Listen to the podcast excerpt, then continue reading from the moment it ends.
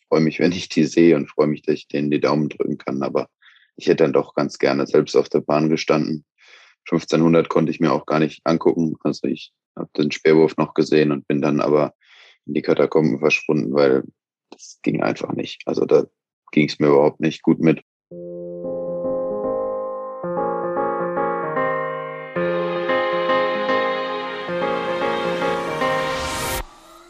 Hi und herzlich willkommen aus Tokio. Hier ist euer Team Deutschland Podcast mehr als Gold, Silber und Bronze von den Olympischen Spielen, in dem wir über die ganz besonderen Momente und persönlichen Geschichten dieser außergewöhnlichen und besonderen Spiele in Tokio sprechen. Natürlich mit unseren Sportlerinnen und Sportlern, die diese Momente kreiert und erlebt haben. Bevor wir starten, möchten wir uns aber noch bei unserem Partner bedanken. Dieser Podcast wird unterstützt von der Sparkassen Finanzgruppe. Überall in Deutschland stehen die Sparkassen an der Seite der Menschen und ermöglichen ihnen die wirtschaftliche und soziale Teilhabe. Im Sport engagieren sie sich jährlich mit über 90 Millionen Euro für Vereine, das deutsche Sportabzeichen, die Elite-Schulen des Sports, Team Deutschland und Team Deutschland Paralympics. Und warum? Weil es um mehr als Geld geht. Und um mehr als Gold, Silber und Bronze, da geht's hier im Podcast. Und deswegen freue ich mich auf meinen heutigen Gast. Herzlich willkommen. Wir sprechen hier in diesem besonderen Podcast-Format über die Geschichten abseits der Olympiamedaillen hier in Tokio. Und da freue ich mich, dass jemand bei mir ist, der zum einen einen positiven Eindruck hat, nämlich er hat seine ersten Olympischen Spiele bestritten, aber dann wiederum auch ein sehr, sehr bitteres Erlebnis ähm, hatte, denn er musste verletzt aus dem Zehnkampf aussteigen. Und ich freue mich trotzdem sehr darüber, dass er dann jetzt auch hier zu Gast ist. Herzlich willkommen, Niklas Kaul. Guten Morgen. Guten Morgen, Niklas. Erste Frage muss natürlich sein, wie geht es dir? Ja, also körperlich geht es mir soweit ganz gut. Den Fuß merke ich natürlich noch, der tut noch ein bisschen weh. Aber natürlich ist die Enttäuschung groß. Also das muss man schon klar sagen, wenn man jetzt, na gut, eigentlich zwei Jahre auf diesen Wettkampf hingearbeitet hat, dann so auszuscheiden, ist natürlich bitter. Du musst, glaube ich, einige Zuhörerinnen und Zuhörer, die es vielleicht nicht mitbekommen haben, nochmal mitnehmen, was genau passiert ist. Ja, genau. Also ähm, Zehnkampf lief eigentlich soweit sehr gut bis zum Hochsprung, also heißt vierte Disziplin am ersten Tag. Und auch der Hochsprung hat sich richtig gut angefühlt, lief auch perfekt bis dato, also ohne Fehlversuch bis zu einer Höhe von 2,11 Meter, ähm, was Bestleistungshöhe entspricht und dem höchsten Sprung eben dann seit äh, eigentlich fünf Jahren dann auch. Also vor fünf Jahren hatte ich die alte Bestleistung aufgestellt und dabei hatte ich aber den, ja, den Fuß so ein bisschen, wir sagen, so ein bisschen reingestellt, heißt, ich war ein bisschen zu dicht und der Fuß stand dann halt leicht verdreht. Zusätzlich ist er durch den weichen Tatan wohl noch ein bisschen nachgerutscht und ähm, dann trifft eben Knochen auf Knochen. Das hat dann für eine Quetschung im, im Sprunggelenk geführt. Und äh, ja, damit war es dann eigentlich nicht mehr möglich weiterzumachen. Ich habe noch probiert, 400 Meter zu laufen. Das hat aber 250 so mehr oder weniger funktioniert. Ab 250 Metern dann gar nicht mehr. Und deswegen musste ich dann leider den Zehnkampf abbrechen. Und das ist natürlich extrem bitter, irgendwie gerade nach den ersten vier Disziplinen, die gut gelaufen sind mit zwei persönlichen Bestleistungen und gerade auch im ersten olympischen Zehnkampf. Und jetzt ist es schon mehr als ein Tag her. Hat die Zeit ein wenig geholfen oder ist es eigentlich unverändert, dass noch nicht so viel Stolz vielleicht da ist, dass auf die Leistungen, die da waren, auf deinen ersten ähm, olympischen Zehnkampf, den du leider nicht zu Ende bringen konntest, aber die Verarbeitung ist wahrscheinlich immer noch im vollen Gange. Ja, und das wird auch noch ein bisschen dauern. Also da, da reden wir jetzt nicht von Tagen, da reden wir jetzt mal von Wochen, die das so ein bisschen brauchen wird. Und natürlich ist die Enttäuschung immer noch am größten. Es ist nicht mehr ganz so schlimm wie direkt nach dem Zehnkampf, das nicht, aber es ja, war schon auch kein schönes Gefühl, gestern ins Stadion zu gehen und den anderen beim Mehrkampf zuzugucken. Klar, ich freue mich, wenn ich die sehe und freue mich, dass ich denen die Daumen drücken kann, aber ja, ich hätte dann doch ganz gerne selbst auf der Bahn gestanden und das war schon auch relativ hart für mich. 1500 konnte ich mir auch gar nicht angucken. Also ich habe den Speerwurf noch gesehen und bin dann aber in die Katakomben verschwunden, weil das ging einfach nicht. Also da ging es mir überhaupt nicht gut mit. Aber so ist Sport eben auch manchmal. Und ich hatte bisher immer das Glück, dass ich auf der Seite stand, die gut durchgekommen ist, die am Ende eine Medaille mitgenommen hat. Und habe auch da immer gesagt, es kann nur der am Ende eine Medaille machen, der auch durchkommt. Und diesmal stehe ich halt auf der Seite, die dabei weniger Spaß macht. Ja, wird aber auch wieder, wieder andere Zeiten geben. Das ist gut zu hören. Äh, Nochmal zurück zum Gesundheitlichen. Ähm, du hast schon erzählt, was passiert ist und ähm, eine Diagnose. Du warst dann auch, ähm, ihr habt das dann direkt untersuchen lassen. Es ist nicht so dramatisch, richtig? Naja, nee, es ist insofern doof, dass ich jetzt den Fuß erstmal weniger belasten darf. Also ich darf jetzt nicht joggen, äh, insgesamt nicht trainieren quasi oder nichts, was den Fuß zu sehr belastet machen. Äh, gehen ist in Ordnung, aber, aber mehr halt eben auch nicht. Ähm, aber es ist strukturell nichts kaputt. Und das ist das Wichtige. Also die ganzen Bänder sind in Ordnung, Syndesmoseband. Das wären alles Sachen gewesen, die hätten länger gedauert oder auch eine Knochenabsplitterung. Das wäre alles noch, noch blöder gewesen. Ja, so war es eher ein ein Warnschuss vielleicht zur richtigen Zeit, dass man gucken muss, dass man den Absprung im Hochsprung ein bisschen umbaut, dass das einfach schonender fürs Fußgelenk wird. Zum Thema Verarbeitung des Ganzen. Wie bist du, machst du das sehr viel mit dir selber aus ähm, oder auch in vielen Gesprächen, ähm, vielleicht auch mit deinen Eltern, die auch hier in Tokio vor Ort sind? Wie, wie läuft das bei Niklas Kaul ab? Äh, ja, klar spricht man da auch mit, mit den Eltern und Trainern. Das sind ja beide in einer Person quasi. Aber die hatten jetzt auch natürlich erst nochmal zu tun. Und äh, ich habe auch gesagt, die sollen jetzt erst mal gucken, dass äh, Caro gut durch den Wettkampf kommt, weil das ist jetzt gerade wichtiger. Und äh, ich kann das jetzt auch mal ein bisschen mit mir selbst ausmachen. Das ist auch in Ordnung.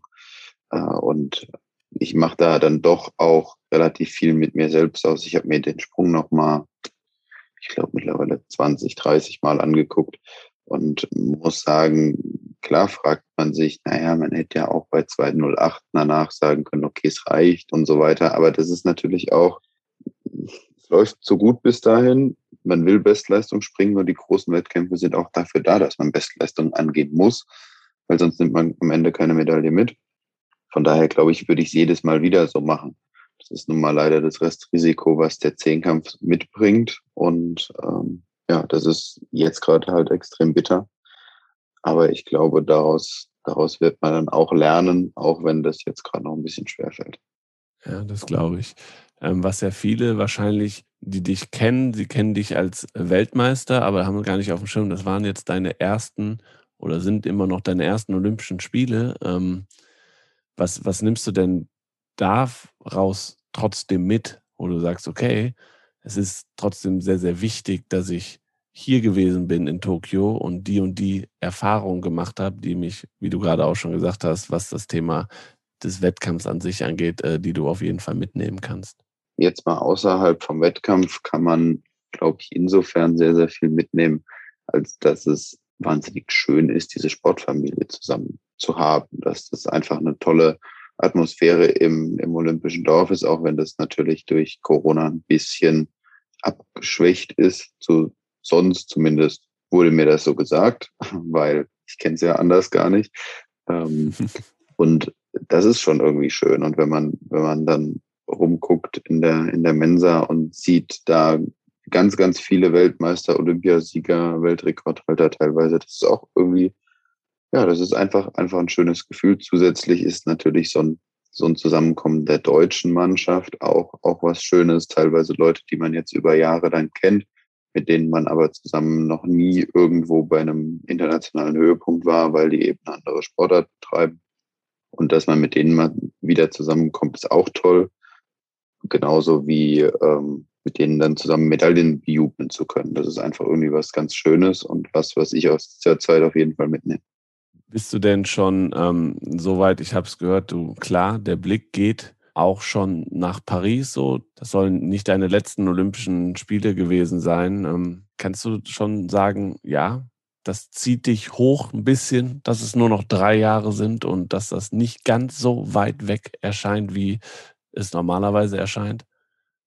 Ja, da habe ich mir tatsächlich auch noch nicht so wirklich Gedanken drüber gemacht. Also da ist jetzt erstmal die Enttäuschung sitzt noch ziemlich tief. Und ich finde auch drei Jahre zu planen ist immer, oder im Kopf zu planen ist immer schwierig. das nächste große Ziel wird erstmal erstmal Eugene, also die WM nächstes Jahr und dann auch die EM im eigenen Land in, in München, glaube ich, wird, wird toll. Und so plant man eher von Jahr zu Jahr.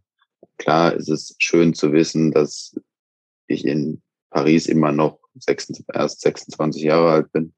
Und äh, von daher hilft das natürlich.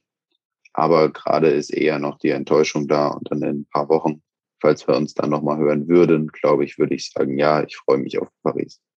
Okay. Nochmal zurück ähm, zum Wettkampf, wie er dann gestern auch zu Ende gegangen ist. Inwieweit ist ein Zehnkämpfer immer noch einer, der rechnet, rechnet, rechnet? Und ähm, hast du das auch gemacht, zu sagen, okay, die anderen sind jetzt so ins Ziel mit der Punktzahl, wo wärst du gelandet?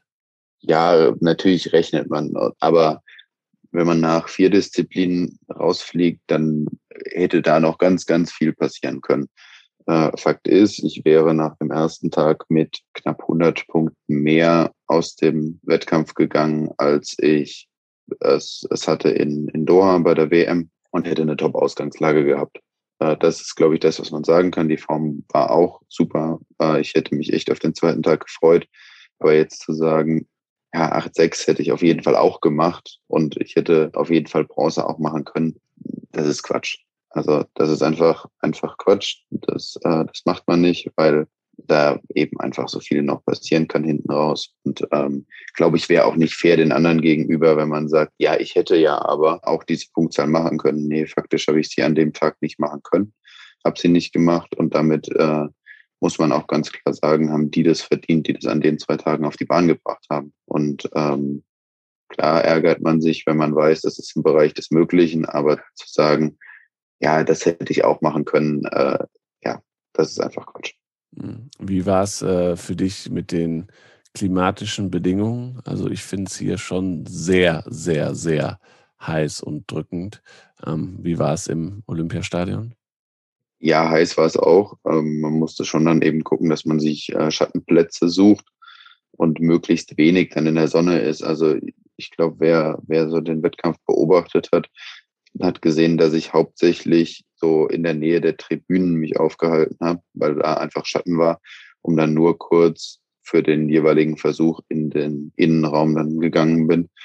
Und ähm, ja, damit man einfach der Sonne nicht so ausgesetzt ist, weil das ist der Bereich dann, der wirklich warm ist und der einem dann auch echt Kräfte raubt.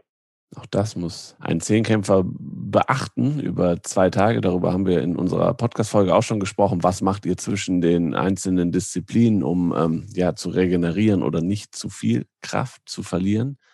War es für dich jetzt im Rückblick auf die ersten vier Disziplinen oder auch vielleicht auf den Weg zum Wettkampf was ganz Besonderes, dass es ein Olympia-Wettkampf ist, dein erster, oder bist du da jemand, der sagt, ja, ist im Endeffekt ein Wettkampf? für mich? Oder war es was Besonderes? Ja, war natürlich was Besonderes. Gerade vorher ist man doch noch deutlich aufgeregter als bei allen anderen Wettkämpfen. Oder zumindest habe ich das bei mir gespürt. In dem Moment, wo man dann auf den Aufwärmplatz geht und sich warm macht, dann, dann kommen so die, die Routinen, die man immer, immer einhält. Und dann wird, äh, wird die Anspannung immer weniger. Dann ist es am Ende auch wieder nur ein Zehnkampf, also nur ein Zehnkampf. Genau, also Aufregung vorher war auf jeden Fall größer als bei allen anderen Wettkämpfen. Und in dem Moment, wo es dann eben losgeht und die 100 Meter mal vorbei sind, dann äh, entspannt man sich da auch langsam.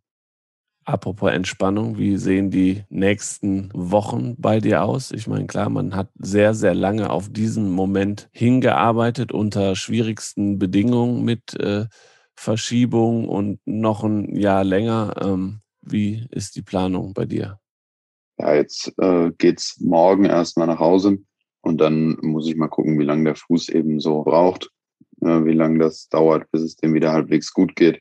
Dann wollte ich mich so ein bisschen fit halten, mal mit, mit anderen Sportarten, also dass ich einfach mal den, den Tatan nicht sehen muss, also dass ich vielleicht ein bisschen Fahrrad fahren gehe, dass ich vielleicht mal ein bisschen joggen gehe, dass ich in die Turnhalle turnen gehe und so, so Sachen eben einfach mache.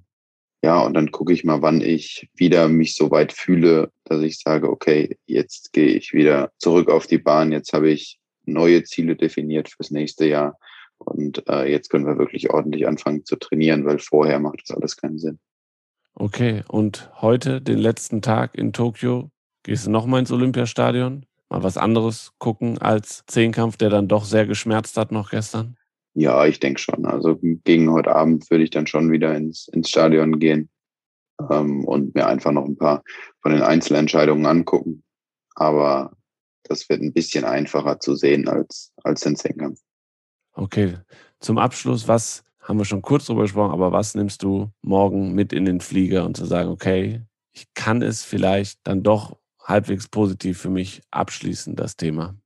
Naja, eigentlich das Gefühl, dass doch wieder alles gepasst hat. Also ich habe ja die ganze Saison so ein bisschen gehadert, das Gefühl gehabt, ah, eigentlich läuft es im Training ja richtig gut und ich krieg's noch nicht auf die Bahn und äh, warum kriege ich es nicht auf die Bahn und ähm, ja, so diese klassischen Sinnfragen, warum und wofür macht man das dann jetzt? Und es fühlt sich ja alles irgendwie dann doch nicht so gut an, wie man das im Training äh, schon gesehen hat.